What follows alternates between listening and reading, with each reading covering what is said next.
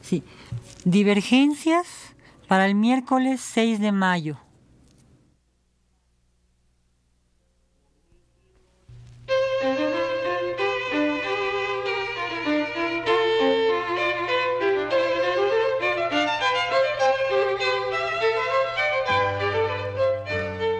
Divergencias.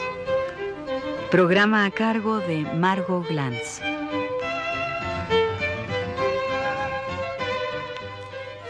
Arturo Rivera o la fascinación del cuerpo.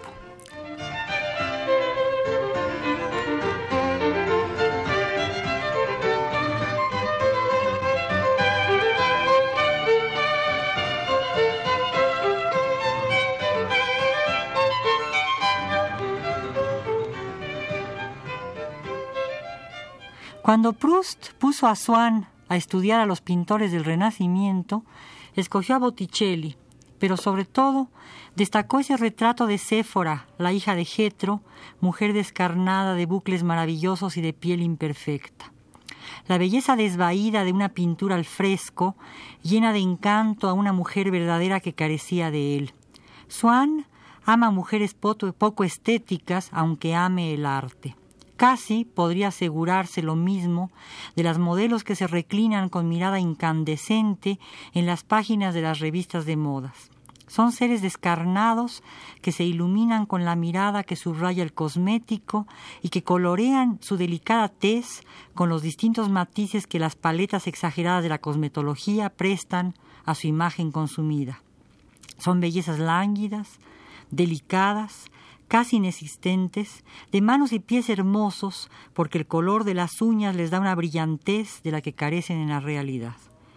Encontrar una mujer de carne y hueso que desmienta el ideal carnal de un hombre, pero que encarne su ideal estético, puede producir una síntesis amorosa en la que la carne real se convierte en reminiscencia pura de la carne reproducida en una pintura al fresco, realidad figurada pero poseída.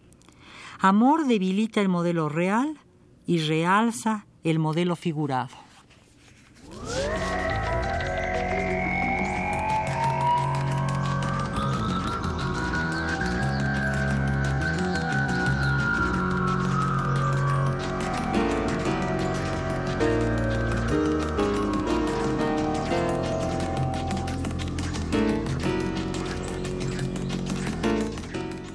La carne y el hueso. Proust asegura, la expresión obra de arte florentina le fue de mucha utilidad a Swann. Le permitió, como si fuera un título, hacer que la imagen de Odette entrara en un mundo de sueños al que no había tenido acceso hasta ese momento, mundo donde ella se impregnaba de nobleza. Y mientras la visión puramente carnal que había tenido de esa mujer debilitaba su amor, porque le devolvía perpetuamente sus dudas acerca de su rostro, de su cuerpo, de toda su belleza, esas dudas se destruían, ese amor se volvía absoluto al asentarse en los datos de una estética definitiva. Y eso, sin contar que si los besos y la posesión se le aparecían como naturales y hasta mediocres, cuando provenían de una carne marchita, le permitían también coronar la adoración que sentía por una pieza de museo concebida como algo sobrenatural y delicioso. Sí, la verdadera imagen se descarta y sobre ella se monta una imagen enaltecida por su carácter de obra de arte, y este montaje asegura una voluptuosidad, un placer que se inscribe sobre el lienzo como pudiera inscribirse sobre la carne poseída. Creo que algo semejante le ha ocurrido a Arturo Rivera con el arte. Pintor de oficio, de vocación, desde hace mucho tiempo, por lo menos 15 años, Rivera no había encontrado todavía una carne lo suficientemente artística para que una pieza de museo pudiera vivificarse de tal manera que un lienzo pudiera poseerse tan perfecto y sintético que fuese susceptible de amarse por sobre todas las cosas. Un arte que admitiera una descarnada anatomía y pudiera ser la objeto de pura adoración.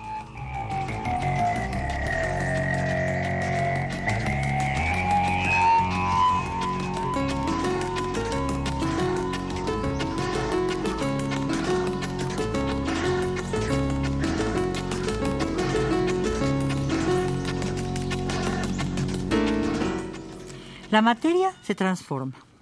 Sí, porque el arte efectúa transmutaciones y también asesinatos. Se parece a ese Mahomet que también retratara Botticelli en recuerdo imaginario, que al sentir que se volvía loco de amor por una de sus favoritas, prefirió asesinarla a fin de reencontrar su libertad de espíritu.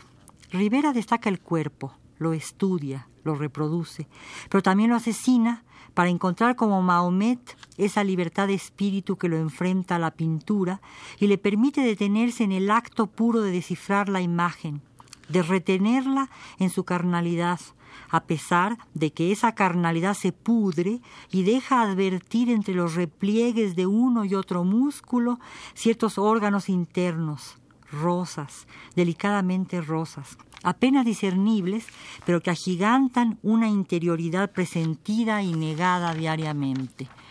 Los óleos de Arturo Rivera, que quizá muy pronto se exhiban en el Museo de Arte Moderno, dan cuenta de los cuerpos, los desnudan y los deserotizan. Son cuerpos maniatados, embosados, plenos también, plenos porque su musculatura se ofrece a la mirada en perfección académica, a veces fría, subrayada por los tonos neutros con que se pinta el cuadro.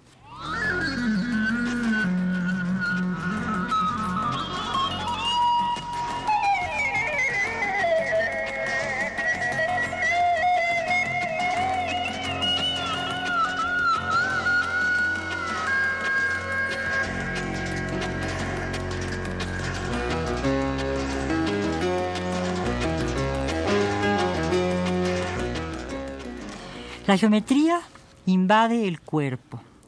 El cuadro está cuidadosamente estructurado mediante planos geométricos que ordenan a los cuerpos.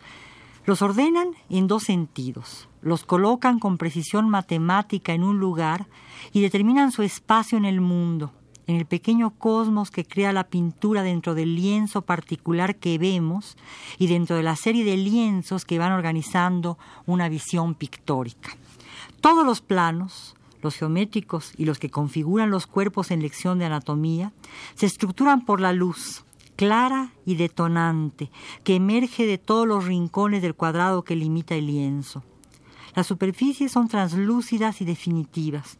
El, calor, el color es casi inexistente, un azul metálico o un gris plomizo, y de repente, como las excrescencias que de pronto iluminan la carnalidad, algunos colores puros, de la más violenta gama, se colocan en la orilla del cuadro o se insertan en las flores que crecen dentro de la geometría o en el caos de ciertas figuras de pesadilla que corrompen la perfección geométrica.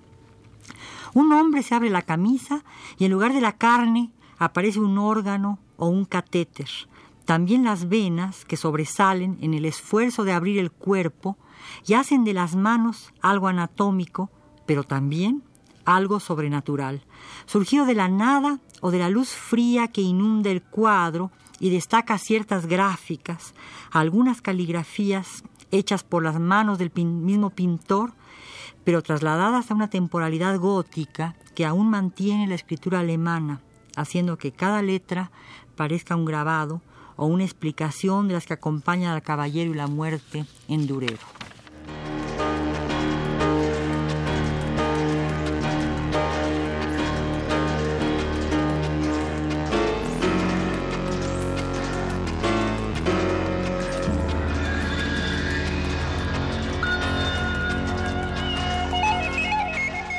el color con que se pinta la muerte. ¿Y por qué Swan? ¿Y Odette? ¿Dónde se ha ido? ¿Qué ha pasado con el cuerpo de museo que se volvía cuerpo erótico o con las modelos de revistas de moda sofisticadas que enlazan sus delgadas piernas a una sonrisa provocativa y decadente?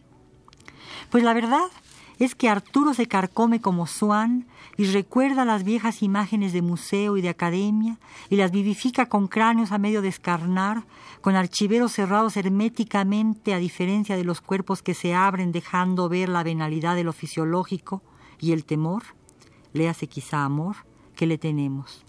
Y por si fuera poco, el temor se gesta y se clarifica en figuras de gran nitidez, pero que emergen del mundo del caos, de lo descompuesto, de lo inanimado, o mejor, de ese momento en que el mundo aún no era ordenado y pululaban dentro de él insectos, larvas, ojos ayuntados, caracoles con materias viscosas que la pintura no consigna. Es más, Arturo ama sus piezas de museo, pero no es avaro. Nos deja compartir con él todos los procesos y el cuadro va dejando ver una serie de capas indiscretas, un striptease pictórico que nos revela los distintos estadios de la pintura y en su transparencia asoma en un solo cuadro, como asoma en el cuadro la anatomía y la fisiología, cada uno de los momentos técnicos de la ordenación del caos. Pero el caos merodea siempre, asalta al pintor y a quien contempla. El caos existe, pero es amoroso. Quizás sería bueno que Rivera diera rienda suelta a sus pecados y amara con mayor intensidad los cuerpos que surgen del museo. Quizá los próximos lienzos desembocen un proceso que ha ido desde la academia hasta la vida. Quizá sea necesario que la claridad y la geometría empiecen también a corromperse y dejen curso libre a los miedos y al deseo.